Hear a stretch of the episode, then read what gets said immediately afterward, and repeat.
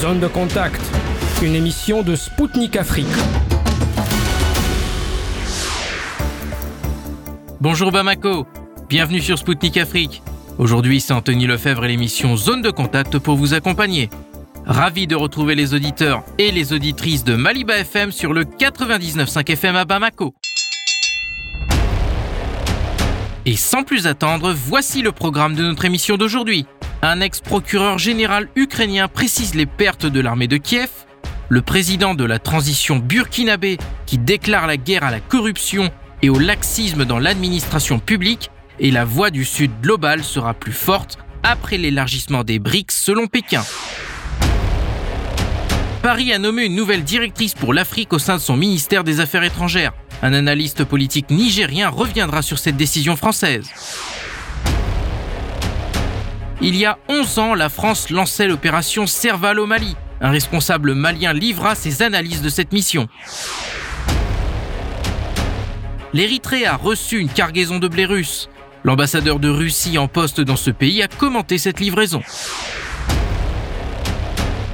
Le Mali, le Burkina Faso, le Niger et le Tchad ont adhéré à l'initiative marocaine pour favoriser l'accès des États du Sahel à l'océan Atlantique.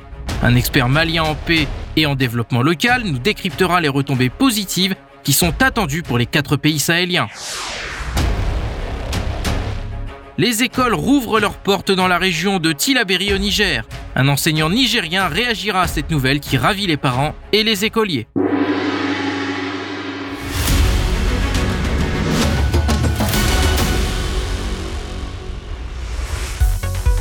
Les forces armées ukrainiennes ont perdu 500 000 hommes depuis le début de l'opération militaire spéciale. C'est Yuri Lutsenko, ancien procureur général d'Ukraine, qui l'a annoncé à la télévision ukrainienne. Selon lui, les autorités ukrainiennes cachent le vrai bilan. Il a appelé le président Zelensky, le chef des forces armées ukrainiennes Valery Zaloujny, ainsi que le ministre de la Défense d'Ukraine, Rustem Umirov, à dire la vérité aux gens. Il a en outre critiqué la politique médiatique des chaînes de télévision nationales visant à cacher et déformer les faits. Ces déclarations interviennent dans un contexte particulier en Ukraine. Pour rappel, Volodymyr Zelensky a annoncé le 19 décembre dernier avoir reçu une demande de l'état-major général pour mobiliser entre 450 000 et 500 000 soldats supplémentaires. Fin décembre, le gouvernement ukrainien a soumis un projet de loi au Parlement afin de réformer les règles en vigueur pour la mobilisation. Selon le document, les personnes handicapées de troisième catégorie d'invalidité ne seront plus exemptées de mobilisation. Il s'agit notamment d'individus souffrant d'asthme, de diabète, de personnes à qui il manque un œil ou amputés d'un membre. Le président de la transition du Burkina Faso, le capitaine Ibrahim Traoré, va faire le ménage dans l'administration publique. Lors d'une rencontre avec le personnel de la présidence, le leader de la transition a déclaré la guerre à la corruption et au laxisme. Selon le leader burkinabé, la lutte contre le terrorisme avance, mais il faut reconnaître que des progrès n'ont pas été réalisés dans certains volets. Dans son viseur, la corruption et la lenteur administrative.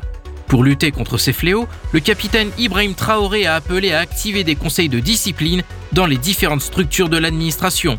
Il a également dénoncé la pratique de recruter des cabinets pour des travaux qui relèvent de la compétence de l'administration publique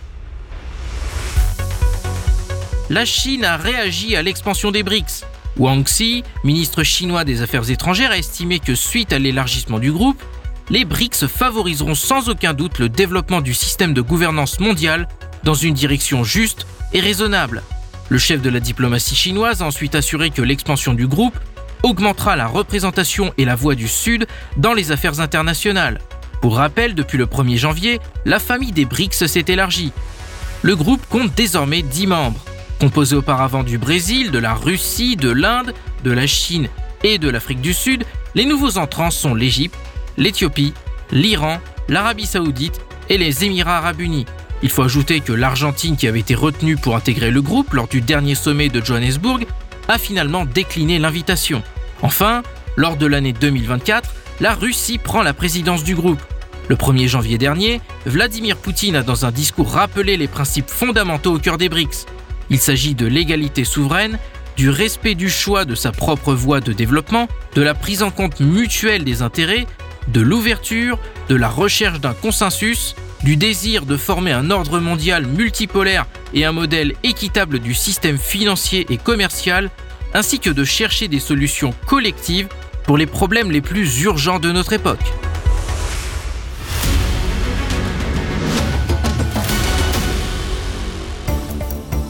Mesdames, Messieurs, vous êtes bien à l'écoute de Spoutnik Afrique sur les ondes de Maliba FM à Bamako. Bienvenue à celles et ceux qui viennent de nous rejoindre sur le 99.5 FM.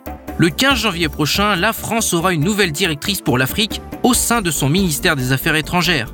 L'heureux élu qui succédera à Christophe Bigot s'appelle Emmanuel Blattmann. Sa nomination à ce poste s'inscrit dans un contexte de perte d'influence française sur le continent africain qui s'est accentué davantage l'an passé avec la prise de pouvoir par des militaires au Niger. Précédemment, la diplomate a été ambassadrice dans deux pays africains, tout d'abord au Soudan de 2017 à 2021, puis au Nigeria de 2021 jusqu'à sa nomination.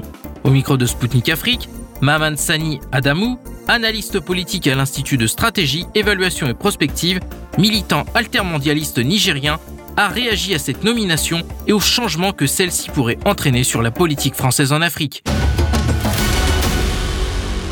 Pour évaluer la politique extérieure de Paris euh, en Afrique, il faut avoir à l'esprit euh, la posture diplomatique de Paris depuis euh, quelques décennies, et en particulier pour le cas de l'Afrique de l'Ouest, par exemple.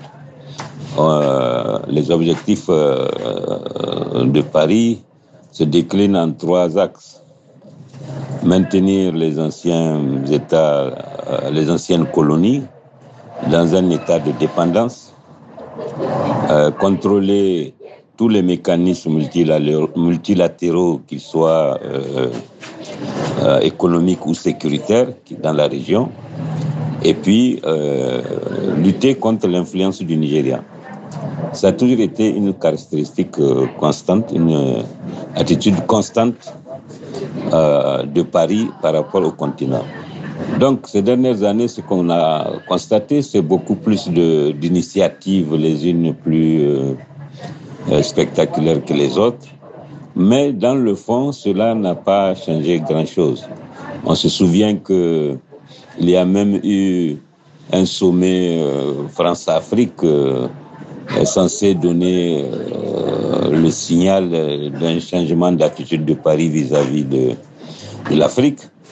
On n'a pas invité euh, les chefs d'État comme ça se fait. Le ballet diplomatique, euh, le ballet des chefs d'État n'a pas eu lieu. On a fait, on a trié des jeunes sur le volet.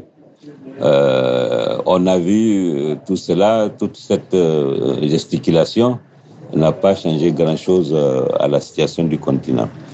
dans la même foulée, un effort considérable a été demandé aux ambassadeurs pour qu'ils soient euh, beaucoup plus agressifs et qu'ils luttent euh, avec les acteurs de la société civile contre euh, ce, qu'ils appellent l'intoxication et la désinformation, ayant conduit, semble-t-il, à un développement d'un sentiment anti-français en Afrique.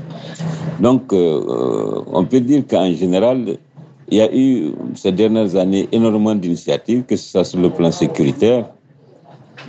Quand, ils ont, quand les forces françaises ont été chassées du Mali et de Burkina, on a insensé à grande pompe que maintenant la France a changé de posture, elle a tiré les conséquences de Barkhane, du non-fonctionnement de Barkhane, elle a tiré les conséquences et maintenant elle va faire du partenariat euh, elle va agir euh, à la demande des autorités en place et ce n'est plus elle qui va conduire les opérations. Mais tout cela n'a pas euh, amené, n'a pas amené des changements puisque aussitôt le pays qui était considéré par Paris comme le plus fiable, c'est effectivement ce pays-là qui a demandé à la France de libérer le plancher et donc de quitter le territoire.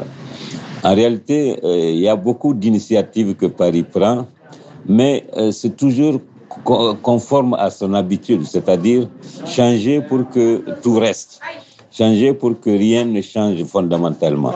Et c'est peut-être pour cela que euh, on ne peut pas, on peut pas, on peut pas attendre de Paris un succès des initiatives, un succès des initiatives multiples et diverses qui sont euh, réalisées ici et là, Euh, tout cela, ça, ça embrasse du vent.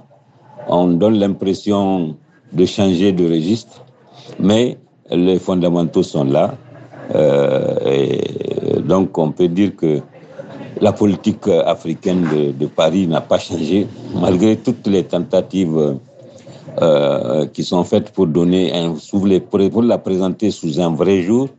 Elle ne déroge pas aux trois axes que j'ai cités tantôt pour l'Afrique de l'Ouest, mais qui sont aussi valables pour le reste du continent, c'est-à-dire maintenir les anciens euh, pays colonisés euh, sous, tutelle, prendre le contrôle des, mécanismes multilatéraux sécuritaires et économiques dans, les différentes régions, et, donc euh, euh s'imposer comme étant le, le, véritable représentant du continent à l'extérieur.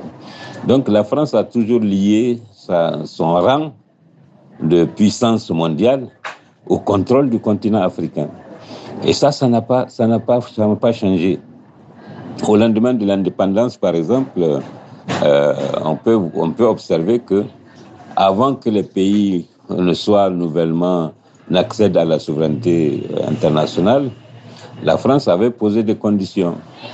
L'indépendance plus la signature d'un paquet de, de, de, d'accords néocoloniaux euh, qu'on appelle les accords de coopération. Donc, indépendance et accords de coopération. Euh, lorsque vous observez ce qu'il y a dans les accords de coopération, euh, vous les mettez en œuvre, il n'y a plus d'indépendance. Et donc, ça, ça n'a pas été bouleversé. Euh, à l'intérieur de ces paquets de coopération, vous avez la monnaie, par exemple, le franc CFA, qui est un mécanisme pour, pour, pour, pour empêcher aux pays africains de s'émanciper, mais pour permettre à la France de se sortir euh, de l'effondrement lié à la Seconde Guerre mondiale. Et donc voilà un peu. Euh, et ça, malgré les, critiques, les combats, les discussions, euh, il n'y a pas eu de changement notoire. Lorsque la pression a été forte, au lieu que les Africains déposent la totalité de leurs avoirs extérieurs dans les comptes du Trésor français, c'est 65%. Puis par la suite, en Afrique de l'Ouest, devant la contestation, on est passé à 50%. Et lorsque l'Afrique de l'Ouest a voulu faire sa propre monnaie, on a vu la France torpiller ça euh, pour dire bon que si c'est le compte d'opération, on le supprime, on le ramène à Dakar. Et euh, c'est l'écho que, les, Africains veulent créer. Eh bien, la France euh, considère que le CFA peut devenir l'écho euh, et donc, on a un, un éco-CFA qui, a torpillé euh, l'idéal même de constituer une monnaie qui n'a rien à voir avec euh, le franc ou l'euro. Voilà un peu comment la France agit. Et voilà pourquoi les résultats de la politique extérieure de la France en Afrique n'ont fondamentalement pas changé. Alors, ceux qui attendent à travers la nomination de, de de l'ambassadrice actuelle du Nigeria à la tête du département Afrique euh, océan Indien du ministère des Affaires étrangères, je pense qu'ils qu vont trop vite en besoin. Ils prennent leurs euh, fantasmes pour des réalités. En réalité, euh, ces changements d'hommes ne, ne signifient rien du tout. Il y a eu beaucoup d'initiatives récentes euh, en Afrique pour donner l'impression qu'on a changé, mais le fond du problème reste. C'est que la France est le seul État ancienne colonie, ancien colonisateur, qui veut maintenir un empire. Et donc, à partir de ce moment-là, il y a un problème. Toutes les anciennes puissances coloniales ont fait le deuil de ce type de relation et ont abandonné les, les, anciennes colonies qui disposent d'elles-mêmes de ce qu'elles font. La France n'y est pas encore. La France ne refuse de voir son empire colonial mourir. Et donc, voilà le fond du problème. Euh, les changements d'hommes à la tête du, département Afrique n'y feront rien du tout. Euh, les, initiatives, les rapports du Sénat, tout ce qu'ils peuvent faire euh, ne, ne modifie rien par rapport à ce qui se passe sur le terrain. Et la preuve, c'est que dès qu'il y a eu un certain nombre de coups d'État au Sahel, la France est rentrée en transe parce qu'elle dit que ça contrevient à ses intérêts. Mais par contre, des coups d'État comme ceux du Tchad, comme ceux du Gabon, sont des bons coups d'État qu'il faut le soutenir. Alors, donc, vous voyez bien que jusqu'à présent, la situation n'a pas fondamentalement changé sur le continent.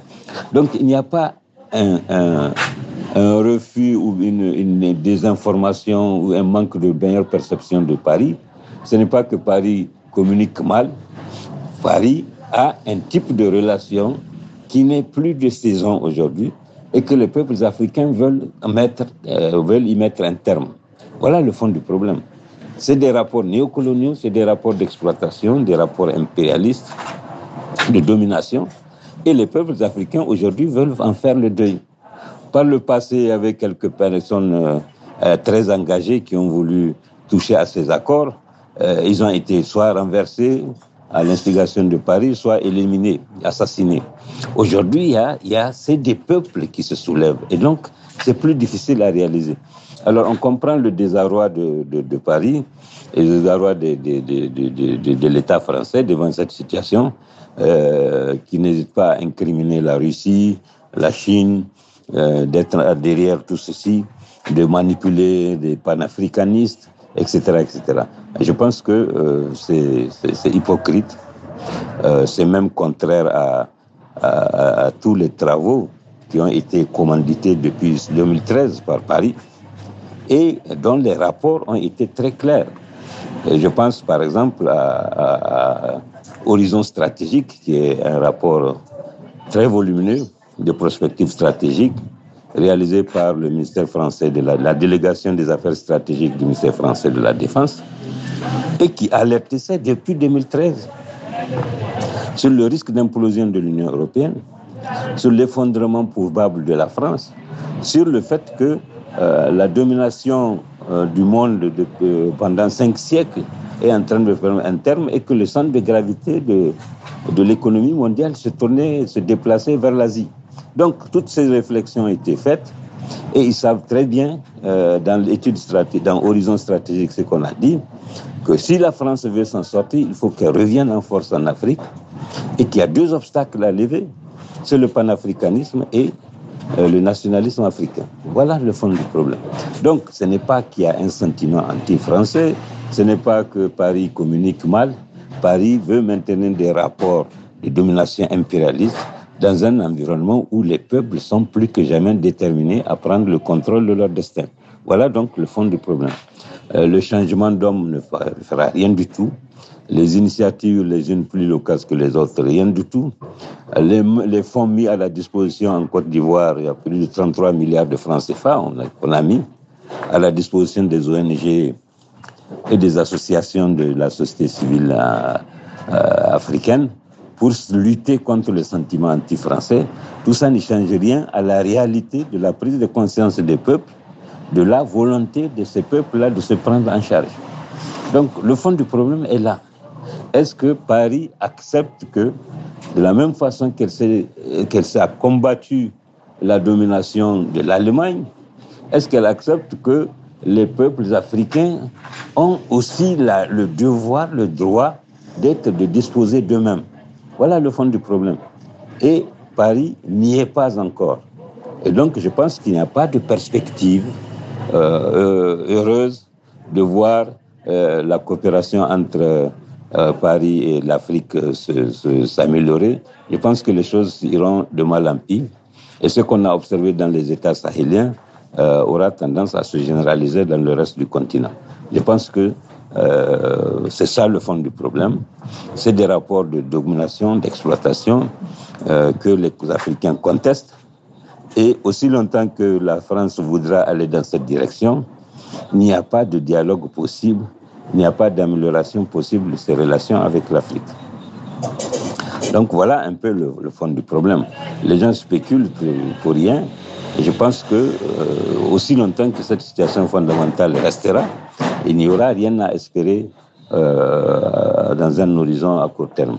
Donc, incriminer Moscou ne change pas grand-chose, euh, parce que d'abord, euh, dans le sentiment des pays africains, la Russie, depuis la période de l'ancienne Union soviétique, a contribué beaucoup à, à, aux luttes de libération nationale en Afrique. Donc, ce, cette, ce souvenir-là est encore présent malgré les, le temps. qui s'est écoulé. Deuxièmement, la, la Russie n'est pas un pays qui est euh, aujourd'hui intéressé simplement par euh, l'accès à nos ressources minières. La, la, la Russie, c'est un grand pays qui a toutes les grandes, la plupart des ressources minières présentes en Afrique euh, existent en, Russie. C'est quand même l'un des meilleurs exportateurs de pétrole, de diamants, de d'or, de, l'aluminium, etc. Donc, on ne peut pas dire que la coopération avec Moscou, c'est uniquement euh, basé sur l'intérêt pour nos ressources du sous-sol. Non. Et la, Russie est le seul pays aujourd'hui qui euh, peut efficacement euh, aider le continent à assurer sa sécurité euh, du point de vue euh, global. Et, je pense que ça, c'est une des raisons pour lesquelles, euh, de plus en plus, les gens se tournent vers la Russie euh, pour euh, chercher une alternative. Donc, euh, on peut dire qu'en général, le tête-à-tête -tête avec l'Union européenne et les États-Unis, qui sont leur prolongement, aura duré cinq siècles. Et pendant ces cinq siècles, l'Afrique n'a pas vu sa situation notoirement s'améliorer. Euh, je pense que le temps est venu aujourd'hui de faire le bilan et de se dire que euh, s'il y a une direction dans laquelle il faut aller, c'est bien la direction vers la BRICS. Parce que eux, au moins, ils posent le problème en termes d'un monde multipolaire. Donc, ils ne posent pas le problème en termes de euh, nous voulons euh, assurer notre hégémonie sur le, sur le monde. Et euh, nous, on n'a pas d'autre choix que d'être toujours sous leur tutelle. Je pense qu'il y a une opportunité historique pour les pays africains de, de profiter de ce combat que les BRICS mènent pour un monde multipolaire, pour que l'Afrique se fraye un chemin et devienne un autre pôle du monde. Je pense que ça, c'est euh, la direction dans laquelle tous les peuples africains aspirent. Et c'est pour cela que, euh, avec l'OTAN, il ne faut pas espérer euh, grand-chose. Avec l'Occident de façon générale, les rapports ont toujours été les mêmes. Même quand on fait un peu de cosmétique, c'est pour améliorer la présentation, l'emballage mais le fond reste le même. C'est des rapports de domination et c'est des rapports de pays qui considèrent que nous ne sommes pas encore mûrs pour nous gouverner nous-mêmes. Voilà pourquoi je pense que euh, les rapports avec l'Église auront un avenir euh, beaucoup plus euh, radieux, en tout cas sera un avenir beaucoup plus radieux, offre un avenir beaucoup plus radieux pour le continent africain que ces, nombreuses initiatives ACP, UE, accord de partenariat économique régional, euh, MCC, Millennium Challenge, ACONT, tout cela, c'est une perte de temps. Je pense qu'il est grand temps que les Africains prennent la mesure des changements qui se font dans le monde et de l'opportunité que euh, nous avons aujourd'hui de, de, de, de, nous prendre en main et de façonner notre destin. Je pense que c'est dans cette direction que euh, les BRICS sont une très grande opportunité pour nous. Et la présidence française, la présidence euh, russe, de, puisque c'est une présidence tournante, peut être l'occasion d'un meilleur échange avec le continent pour mettre l'accent sur aider le continent à se doter de ses capacités défensives importantes, aider le continent à commercer avec euh, les, les, les BRICS, aider le continent à aller dans le contournement du dollar et de, l'euro. Je pense que dans cette direction-là, euh, la Russie peut jouer un rôle très important en euh, développant ces, échanges-là et ces thématiques-là, en portant ce, projet dans le contexte de, de, de rencontres internes à, à, cette organisation. Je pense que c'est dans cet esprit que on peut espérer un changement notoirement, euh, significativement euh, en faveur des classes populaires et en faveur des États africains.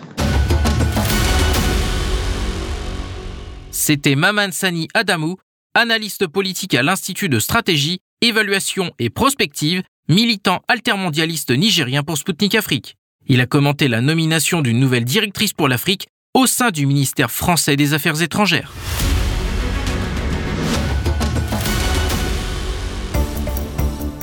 Chers auditeurs et auditrices de Maliba FM, vous écoutez Spoutnik Africa Bamako sur le 99.5 FM. Bienvenue à celles et ceux qui viennent de nous rejoindre. Le 11 janvier 2013, la France a lancé l'opération Serval au Mali. Cette opération militaire avait pour objectif de soutenir les troupes maliennes face aux groupes armés islamistes qui avaient pris le contrôle du nord du pays. Après avoir obtenu des victoires clés, notamment à Tombouctou, à Gao et à Kidal, Paris a commencé à se reposer sur ses lauriers et à diminuer progressivement ses effectifs sur le terrain. En mars 2013, le ministre français de la Défense, Jean-Yves Le Drian, a déclaré à l'occasion d'une visite au Mali que le retrait des forces françaises du Mali démarrerait à partir d'avril et s'étalerait sur plusieurs mois. En 2014, malgré la reprise des affrontements au nord du Mali, le contingent français est passé de 2500 hommes à 1000. Le 13 juillet 2014, Monsieur Le Drian a annoncé que l'opération Serval avait rempli sa mission et que celle-ci était de fait terminée. Dans le même temps, il a annoncé le début de l'opération Barkhane qui durera jusqu'en 2022, avec le résultat que l'on connaît. Au micro de Sputnik Afrique, Fousseinou Ouattara, vice-président de la Commission de la Défense et de la Sécurité du Conseil de transition au Mali, est revenu sur cette date historique. Cette opération a démarré le, euh, le 11 janvier 2013. Pouvez-vous rappeler à notre audience, à nos auditeurs, dans quel contexte a-t-elle été déclenchée? Bien sûr, en 2012-2013, le Mali était confronté à l'invasion de hordes djihadistes et terroristes. Donc, euh, le 9 janvier, euh, le président de la transition euh, de ce temps, M. Djongunda Traoré, avait adressé une lettre au président français François Hollande pour lui demander une assistance euh, technique, c'est-à-dire un appui aérien et puis des renseignements. Parce que déjà, les terroristes étaient déjà à Kona et donc euh, on avait quand même quelque peur que ces terroristes n'arrivent jusqu'à se séparer. Bon, entre-temps, le président français avait demandé au président de la transition, euh, Traoré, de reformuler la lettre et de reformuler la lettre et de demander une assistance militaire au sol. Donc c'est ce qui avait été fait. Et donc euh, le président Djongouda avait répondu favorablement depuis le 11 janvier 2013, on avait vu l'arrivée des troupes françaises sous le nom de l'opération Serval. Et à votre avis, quels étaient les intérêts de la France à intervenir euh, directement et militairement dans la région? Et pourquoi euh, euh, pourquoi le, le nord de Mali était important aux yeux de Paris? Euh, effectivement, comme vous savez, cette opération qui avait suscité beaucoup d'espoir au sein de la population malienne, si on se souvient au début, le président français avait dit et juré qu'aucun soldat français ne foulera le sol malien. Mais du jour au lendemain, on a vu qu'il a retourné sa veste et déjà le Mali était envahi par les soldats français. Comme nous, on avait eu beaucoup d'espoir, parce qu'il y a même des Maliens qui avaient donné le nom de François Hollande à leur enfant. Tout le monde acquiert les Français comme eh, des libérateurs, et ainsi de suite.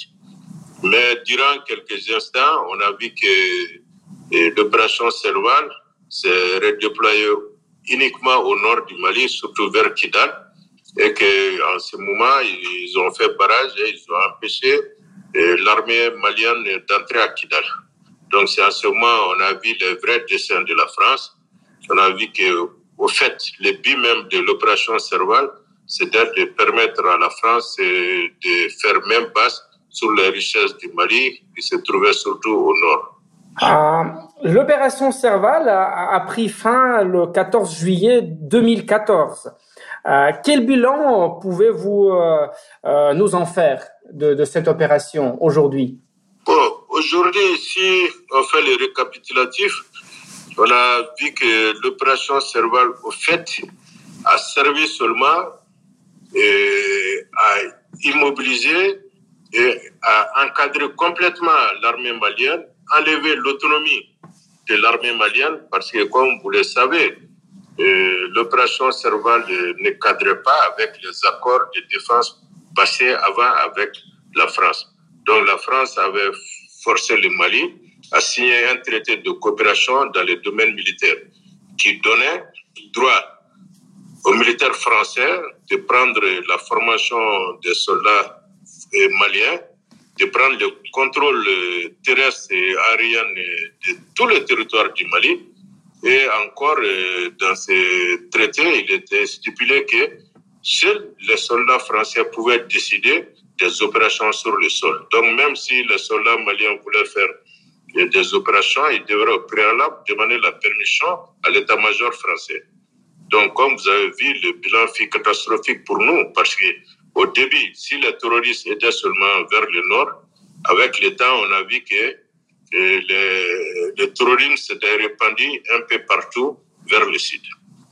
Donc, on peut dire que ce fut un bilan euh, très, très négatif, un bilan qui fut imprégné de beaucoup de désolation parce qu'on a vu que nos villages, beaucoup de nos villages avaient été dévastés, nos camps avaient été attaqués et nos soldats euh, furent euh, sujets à des attaques terroristes très très souvent. Malheureusement, nos soldats n'avaient ni la possibilité de se défendre parce que la France nous empêchait de réarmer euh, nos soldats, d'avoir accès à des achats d'armement dont on avait besoin, à des équipements modernes, ainsi de suite. Donc, l'armée malienne était confinée, était cantonnée et était dépendait du bon vouloir de l'armée française. A rebaptisé Barkhane euh, la même année, le 1er août 2014, cette nouvelle opération euh, militaire française euh, n'a pas permis cependant de restaurer la sécurité au Mali. Euh, pourquoi, après ces deux opérations, la première qui, était Serval et la deuxième qui était Barkhane, pourquoi Paris a échoué dans votre pays? Paris a échoué à cause de sa félonie, parce que si on prend en compte que Paris dépensait chaque jour à peu près 2 milliards de francs CFA, si vous prenez 2 milliards de francs CFA, ça fait à peu près un peu moins de 4 millions d'euros par jour que la France dépensait pour tout ça. Mais le résultat a été que presque toutes les régions du Mali ont commencé à connaître l'avancée du terrorisme et le groupe terroriste se répandait un peu partout. Et encore, grâce à cause de la France, on a vu quand même des guerres interethniques au Mali, ce qui n'avait jamais eu lieu dans l'histoire du Mali. Et cela a permis euh, aux Maliens euh, de revoir vraiment euh, leur attitude vis-à-vis de la France, de revoir leur jugement de ce que la France faisait. Si au début, on avait eu beaucoup d'espoir, à la fin, c'était le désespoir qui commençait à s'installer un peu partout.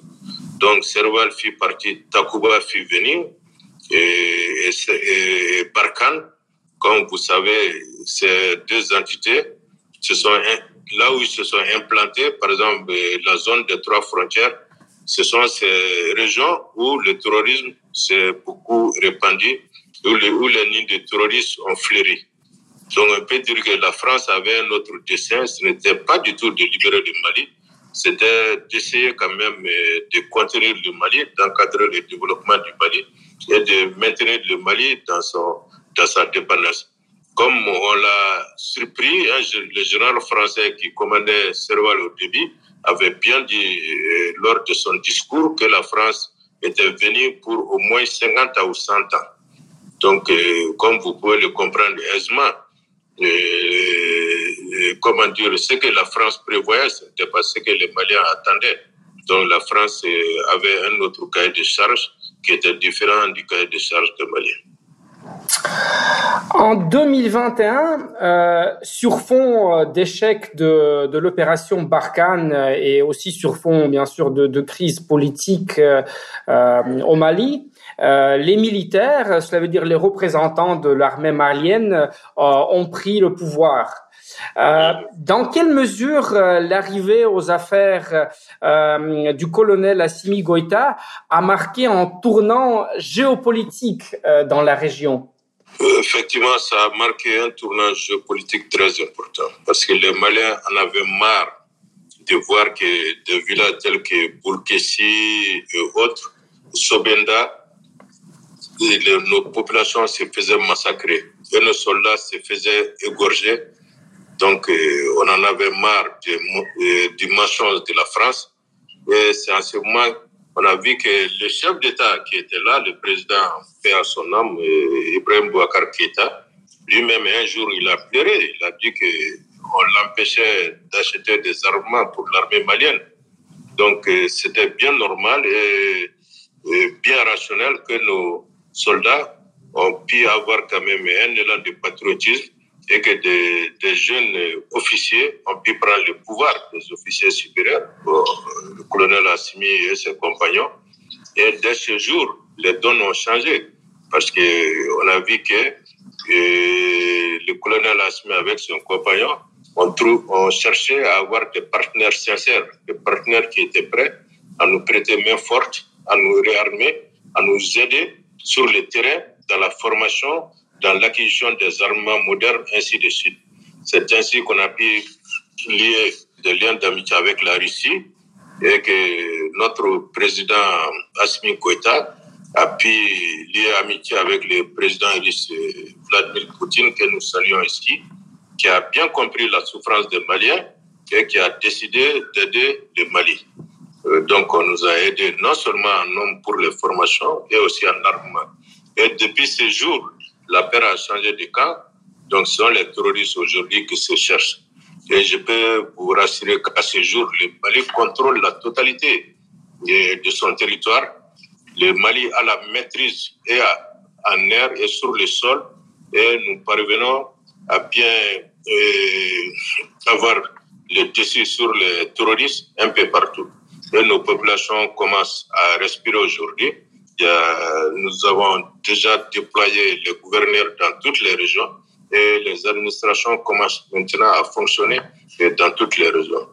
Et encore une fois, je veux dire merci au peuple russe et au président Vladimir Poutine qui a bien voulu comprendre notre souffrance, qui a bien voulu nous aider à avoir les armements les plus modernes, de même que la Chine, la Turquie, l'Iran et d'autres pays mais c'est surtout l'apport de la Russie qui fait très très important. Merci beaucoup. Euh, et toute dernière question pour aujourd'hui. Le 16 septembre dernier, euh, le Mali, euh, aussi bien que le Burkina Faso et le Niger, ont créé l'Alliance des États du Sahel. Euh, et cette alliance affiche maintenant des succès dans la lutte contre le terrorisme et ces succès dépassent de loin ceux des militaires français et des militaires étrangers dans la région en général. Pourquoi, à votre avis, les armées des pays sahéliens euh, sont-elles euh, plus efficaces euh, aux forces par rapport aux forces qui ont participé aux opérations d'abord Serval et ensuite Barkhane? Oui, ils sont plus efficaces parce que c'est notre terre et c'est à nous de les défendre. Donc ceux qui étaient là, et Takuba, Serval, Minisma, Barkhane, n'étaient pas là du tout pour défendre nos terres. Ils étaient là au contraire pour maintenir nos soldats et laisser champ libre aux terroristes afin de semer la terreur et la désolation un peu partout. Mais aujourd'hui, avec la création de l'Alliance des États du Sahel, les trois armées sont réunies et de façon euh, coopérative luttent ensemble contre le terrorisme. Donc aujourd'hui, il n'est plus possible à des groupes terroristes de commettre des forfaits dans un État pour se refuser dans l'autre. Donc, c'est le succès est, là. Pourquoi? Parce qu'il y a une coopération euh, très sincère, une coopération très renforcée entre les états-majors des trois États. Donc, je suis sûr que dans peu de temps, on va en finir avec le terrorisme euh, dans l'espace qu'on appelle euh, les trois frontières. À votre attention, je, je vais attirer l'attention des uns et des autres qu'avant l'installation de l'aménagement de Serval, Takuba et Barkhane, au lieu des trois frontières, ces lieux-là ne connaissaient pas de terrorisme. Donc on peut lier l'apparition du terrorisme à la présence des troupes françaises euh, dans ces contrées. C'était Fousseinou Ouattara, vice-président de la Commission de la Défense et de la Sécurité du Conseil de transition au Mali pour Spoutnik Afrique. Il a commenté le début de l'opération Serval qui a démarré le 11 janvier 2013.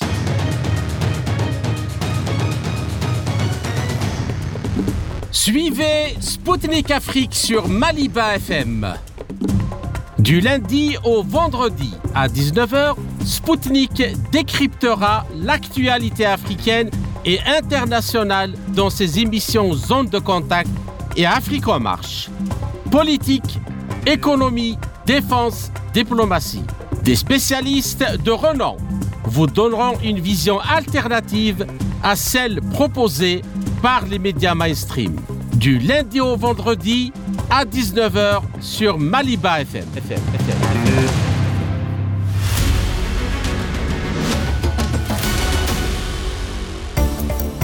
Chers auditeurs et auditrices de Maliba FM, vous êtes bien à l'écoute de Spoutnik Afrique. Ici l'émission Zone de contact présentée par Anthony Lefebvre. Je vous salue si vous venez de nous rejoindre. Récemment, l'Érythrée a reçu une cargaison de blé russe. Elle fait suite à la promesse de Vladimir Poutine lors du dernier sommet Russie-Afrique de livrer du blé gratuitement à six pays africains. Certains États ont déjà reçu leurs céréales et des bateaux sont actuellement en route pour livrer les autres. Dans le port de Mawassa, l'ambassadeur de Russie en Érythrée, Igor Mosgo, a accueilli la cargaison et assisté à son déchargement. Les céréales étaient emballées dans des sacs directement dans le port avant de rejoindre la capitale du pays, Asmara. Au micro de Spoutnik Afrique, le diplomate est revenu sur l'importance de cette livraison. Je vous propose de l'écouter tout de suite. La livraison de céréales est sans aucun doute un événement important, non seulement pour l'Érythrée, mais aussi pour tous les pays africains. Cette action montre que la Russie, contrairement à l'Occident, ne se contente pas de belles paroles, mais agit concrètement et tient ses promesses. L'Érythrée a une connaissance directe des céréales russes. La quasi-totalité de ces céréales est achetée en Russie et représente près de 90% de nos échanges bilatéraux. Chaque année, la quantité de céréales achetées augmente. En 2020, cette quantité était de 20 000 tonnes. En 2022, de 27 500. En 2023, elle sera de 33 000 tonnes. Je pense que la décision du président de la Fédération de Russie, Vladimir Vladimirovitch Poutine, de faire don de 25 000 tonnes de céréales à l'Érythrée est une grande contribution à la sécurité alimentaire et à la sûreté du pays. Je suis convaincu que le gouvernement érythréen sera reconnaissant aux dirigeants russes pour cette action. Naturellement, notre activité sur le continent africain inquiète les démocraties, entre guillemets, occidentales, et les rend nerveuses. Elles ne sont plus respectées dans de nombreux pays africains. Elles sont même presque expulsées de certains d'entre eux. Au Mali, au Burkina Faso, au Niger et dans d'autres pays, on peut voir des drapeaux russes en grand nombre dans les rues. Et l'Occident sent que la terre se dérobe sous ses pieds, et naturellement s'en inquiète. Il perd de son attrait, de son poids dans les pays africains. Les pays africains veulent également mener des politiques indépendantes. Ils acceptent déjà de moins en moins d'être rappelés à l'ordre sur la base non pas de lois, mais de règles. L'Érythrée ne vit plus depuis longtemps sous la dictée de l'Occident. Il n'y a plus d'ambassadeurs des États-Unis, de Grande-Bretagne ou d'Allemagne. Les relations avec ces pays ont été rétrogradées au rang de chargés d'affaires. Les relations de la Russie avec l'Érythrée, comme avec la plupart des autres pays du continent africain, sont basées sur le partenariat, l'amitié et l'égalité. C'est ce qui donne des aigreurs d'estomac à l'Occident collectif, comme le disent si bien les analystes politiques. Les sanctions imposées à la Russie, il est désormais clair pour tout le monde, n'ont pas fonctionné. Tout comme elles n'ont pas fonctionné pour l'Érythrée, qui a fait l'objet de sanctions occidentales pendant presque toute la durée de son indépendance. Naturellement, toute sanction, sous quelque forme que ce soit, est absolument rejetée par les dirigeants érythréens. À cet égard, le président érythréen demande aux dirigeants russes d'être plus actifs sur le continent africain d'établir des contacts directs, des communications directes par voie aérienne, maritime et financière, afin de briser cette politique de l'Occident. Et c'est ce que nous allons faire. Vladimir Vladimirovitch Poutine en a parlé lors du deuxième sommet Russie-Afrique en juillet dernier. Cette approche est également poursuivie par le ministère des Affaires étrangères et personnellement par le ministre des Affaires étrangères, Sergei Viktorovich Lavrov, dans ses contacts avec les dirigeants africains et avec ses collègues ministres au cours de ses nombreuses réunions et visites sur le continent africain. C'était Igor Mosgo, ambassadeur de Russie en Érythrée pour Sputnik Afrique. Il a réagi à la livraison de céréales gratuites par la Russie dans ce pays et à l'importance de cet événement.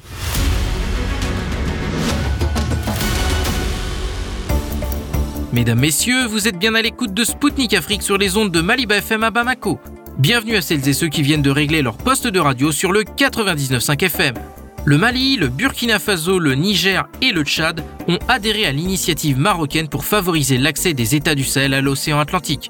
C'est à l'occasion d'une réunion organisée à Marrakech par le ministre marocain des Affaires étrangères, Nasser Bourita, avec ses homologues de ces quatre pays africains, que cette décision a été prise. Les ministres ont souligné l'importance stratégique de cette initiative qui offre de grandes opportunités pour la transformation économique de l'ensemble de la région. Elle contribuera à l'accélération de la connectivité régionale et des flux commerciaux, ainsi qu'à la prospérité partagée dans la région du Sahel. De plus, il a été convenu de créer une task force nationale dans chaque pays pour préparer et proposer les modalités d'opérationnalisation de cette initiative. Pour rappel, le 6 novembre dernier, c'est le roi du Maroc, Mohamed VI, qui avait proposé de lancer une initiative internationale afin de favoriser l'accès des pays du Sahel à l'océan Atlantique. Au micro de Sputnik Afrique, Mohamed Ag Amedou, directeur du Mehari Consulting et Mehari Post, expert malien en paix et développement local, a réagi à cette initiative en faveur des États du Sahel. Le Burkina Faso, le Mali, le Niger et le Tchad ont adhéré à l'initiative marocaine pour favoriser l'accès des pays du Sahel à l'océan Atlantique. Comment voyez-vous ce projet? Euh, L'initiative marocaine vraiment est à saluer euh, du fait que le, Maroc va ouvrir une coopération avec ces États. Euh, je pense que c'est faisable vu que la Guinée, les ports de la Guinée et celui du Togo, euh, qui fait frontière avec euh, le Burkina Faso, euh, peut vraiment, peut vraiment c'est-à-dire acheminer les, les produits exportés par le Maroc vers ces pays. C'est une, c'est une, vraiment c'est une relation intéressante. Et aussi, le Maroc est un pays vraiment qui est aussi présent euh, dans, dans, ces pays à travers euh, le transport des, fruits et des légumes et aussi à travers euh, le, le, le, le, financement des banques. Certaines banques, comme par exemple la Tijari Wafa Bank et la Banque Populaire, sont présentes aussi dans ces pays. Il faut rappeler quand même que les quatre pays du Sahel ne sont pas voisins du Maroc. Quelles solutions logistiques pourraient être mises en place pour arriver à la réalisation de l'initiative marocaine selon vous? Effectivement, euh, c'est là où il y a le, les HIC, que ce sont des pays, le, le Tchad, le Mali, le Burkina Faso et le Niger sont des pays continentaux qui n'ont pas de débouchés sur la mer. Mais je pense que les, les, les camions, les camions peuvent, euh, peuvent aller dans ces pays parce que déjà, depuis maintenant plus de dix ans, ces pays, des camions parcourent du Maroc jusqu'à jusqu'à dans ces pays euh, pour euh, livrer des marchandises. Euh, et, aussi peut-être il y aura aussi il y, aura aussi des échanges par fret aérien. Par fret aérien par les, aussi par les ports. Les ports les ports de Conakry les ports de de, de, de, de Lomé peuvent vraiment beaucoup aider beaucoup aider à, faire transiter la logistique euh, vers ces pays et aussi euh, vraiment trouver des solutions pour, euh, pour, pour, faciliter ces, ces transactions, ces échanges, ces échanges économiques. Le Maroc est un pays ouvert, est un pays commercial qui reçoit beaucoup de fonds des, pays, des pays développés vers les pays du tiers-monde, tels que ceux du, Mali, du Burkina, du, du Niger et du Tchad. Et quels sont ces potentiels avantages pour les pays du Sahel? Le potentiel avantage est qu'il faut que le Maroc euh, s'ouvre, revient à sa position initiale qu'on connaît ces pays qui partaient euh, sans, sans, sans, le visa électronique pour que les, les, les, commerçants de ces pays du Sahel, euh, du Mali, du Niger, du Burkina et du Tchad puissent avoir accès vraiment au territoire marocain pour, euh, pour rencontrer les hommes d'affaires marocains, pour euh, vraiment euh, bénéficier, tirer un avantage, tirer profit de cette coopération entre le Maroc et ces pays, parce que le Maroc est un pays vraiment en voie de développement. Souvenez-vous que le Maroc est un pays vraiment qui, qui, qui, accueille beaucoup ces pays pour aller se soigner, euh, avant le Maroc, les, les, les, Sahéliens partent beaucoup vers le Maroc pour aller se soigner, pour aller tisser des affaires avec les Marocains, avec, euh, avec les commerçants, les hommes d'affaires marocains. Vraiment, c'est le seul potentiel. Et aussi ouvrir euh, les avantages pour les frais aériens. Parce que son, le, le visa électronique est le seul bémol pour que, pour que, pour que les, choses euh, euh, soient allégées et faciliter aux Sahéliens de, de vraiment profiter de, de ces relations. Peut-on dire que le fait de cette même initiative montre l'échec de certains pays occidentaux d'isoler les pays du Sahel comme le Niger, le Mali et le Burkina? Je pense que le Maroc est un pays vraiment qui, qui, reçoit beaucoup de... C'est un pays vraiment ouvert à la coopération pour euh, l'intérêt, l'intérêt de son, de, son, de son peuple et des peuples euh, en voie de développement des pays du tiers-monde qui reçoit beaucoup de, de fonds, euh, et beaucoup de fonds et de marchandises qui, qui, peut, qui intéressent beaucoup les pays en voie de développement qui sont le, les pays du tiers-monde, le Mali, le Burkina, le Niger et le Tchad.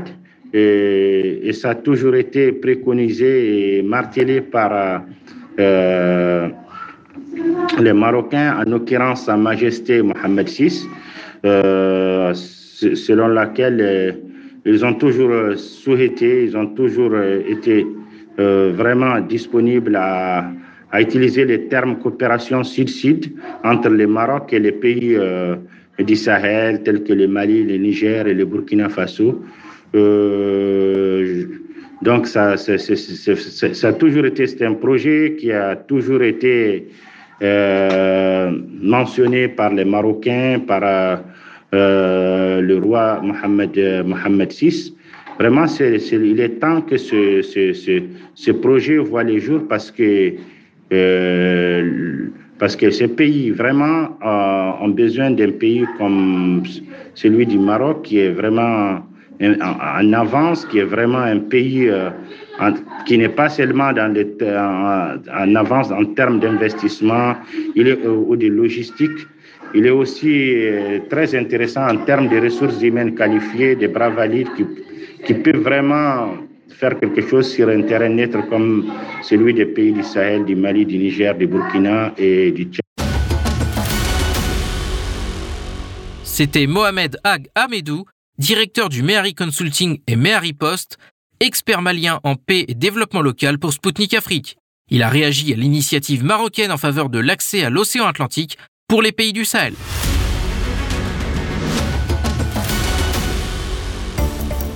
Mesdames, Messieurs, je vous rappelle que vous écoutez Spoutnik Afrique sur les ondes de Maliba FM. Bienvenue à celles et ceux qui viennent de régler leur poste de radio sur le 99.5 FM. Dans la région de Tilaberi au Niger, les écoles accueillent à nouveau des élèves. En janvier, le nombre d'établissements ouverts devrait déjà dépasser les 150 selon la direction régionale du Tilaberi. Pour rappel, depuis 2015, la situation sécuritaire dans la région a empêché les enfants d'étudier en toute sécurité, les groupes armés n'ayant pas hésité à prendre pour cible des écoles. Selon les statistiques officielles de la région du Tilaberi, 77 771 élèves se retrouvaient privés de leur droit à étudier. Lors de son arrivée au pouvoir, le Conseil national pour la sauvegarde de la patrie a fait de la promotion à l'éducation une priorité nationale au même titre que la sécurité alimentaire et la sécurité tout court.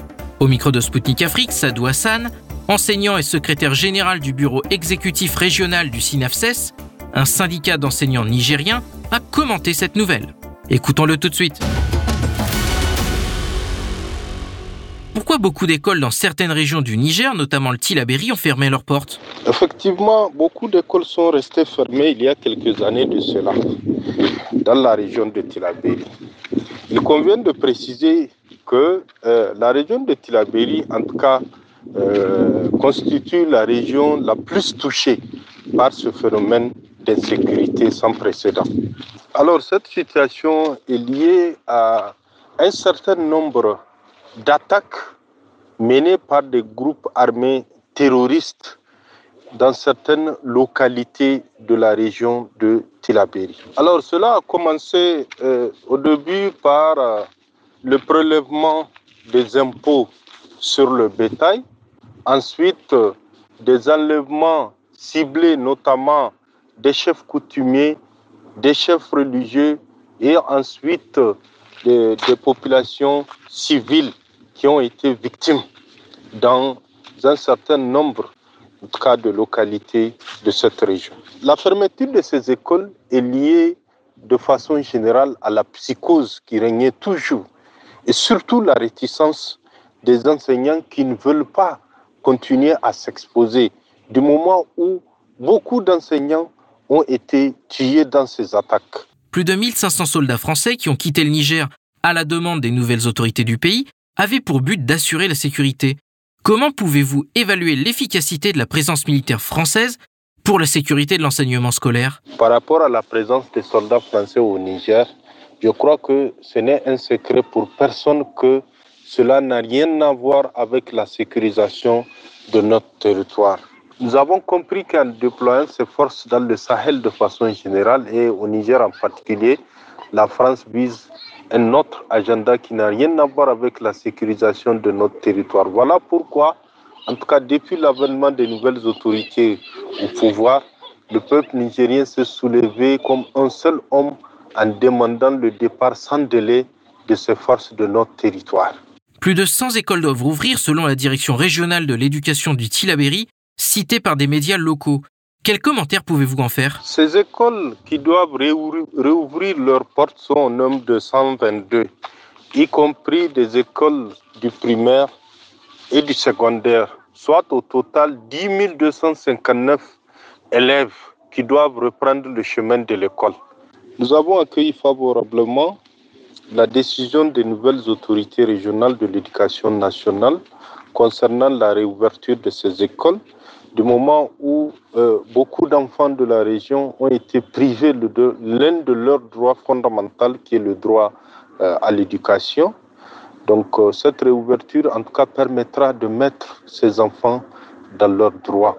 Donc nous ne pouvons pas donner une précision par rapport à l'effectivité de la réouverture de ces écoles, parce que c'est quelque chose qui ne doit se faire que dans le temps, de manière progressive, eu égard n'est-ce pas, à la réticence et à la psychose qui règne toujours. Nous, notre préoccupation, c'est de faire en sorte que toutes les conditions nécessaires euh, soient réunies pour assurer, en tout cas, la sécurité des enseignants, mais aussi de tous les acteurs de l'école de façon générale. Beaucoup euh, d'efforts ont été fournis euh, dans le domaine de la sécurité depuis l'avènement des nouvelles autorités au pouvoir au Niger. Mais il convient de noter que jusque-là, dans certaines localités, la psychose règne toujours car les groupes armés terroristes continuent d'une façon ou d'une autre à mener un certain nombre d'actions ciblées, notamment à l'endroit euh, des enseignants et des acteurs de l'école de façon générale. C'était Sadou Hassan, enseignant et secrétaire général du bureau exécutif régional du SINAFSES pour Spoutnik Afrique. Il a réagi à l'annonce de la réouverture d'écoles dans la région de Tilaberi par les autorités nigériennes. Mesdames, Messieurs, Spoutnik Afrique, c'est tout pour aujourd'hui. Nous rendons maintenant l'antenne à Maliba FM. Moi, Anthony Lefebvre, je vous donne rendez-vous très vite pour un nouveau numéro de mon émission Zone de Contact. Je vous invite à consulter notre site internet et à vous abonner à notre page Telegram Spoutnik Afrique officielle pour suivre l'actualité africaine et internationale. D'ici là, portez-vous bien et à bientôt. Zone de contact, une émission de Spoutnik Afrique.